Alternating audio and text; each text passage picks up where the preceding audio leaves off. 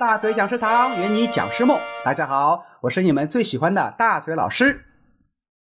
现在很多企业经营都比较困难，普通职员没日没夜的干，操着卖白粉的心，赚着卖白菜的钱，人在江湖身不由己，勾心斗角，心好累。于是，很多年轻人就想着，是不是也能转行当个讲师，又自由又赚钱，还不用被领导管，身体和灵魂都在路上。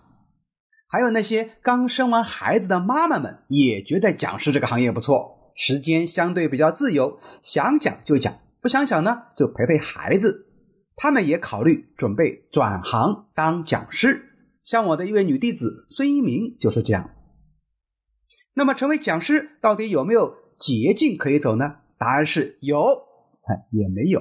哎，你不是说这个不是说废话吗？你说了等于白说。前面你都讲了，讲师有四个条件，我啥都没有，怎么当讲师呢？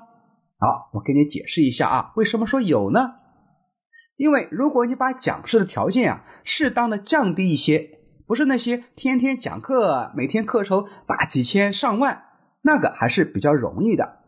如果说让我亲自给你训练，让你一个月就能上台，三个月就能卖个五六千的课，哎呦，不错哦！直接客户啊，甚至可以卖到一万多。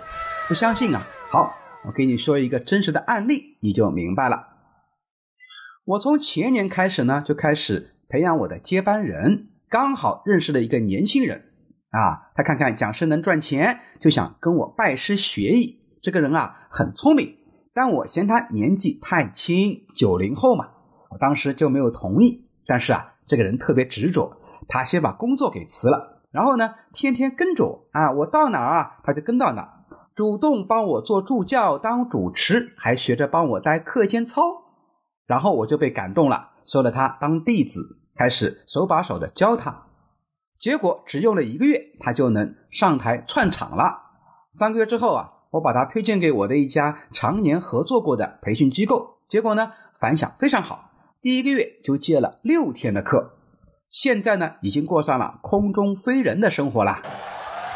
今年疫情的时候呢，虽然他没办法出去讲课，但他呀转型当了网红主播，教其他老师和机构怎么开直播课，结果当然是名利双收。然后呢，哎，我们的大嘴堂啊也跟着火了起来。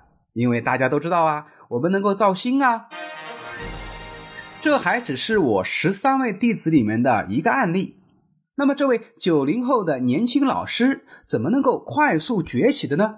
为什么说有捷径，又说没有呢？咱们下一期啊接着说。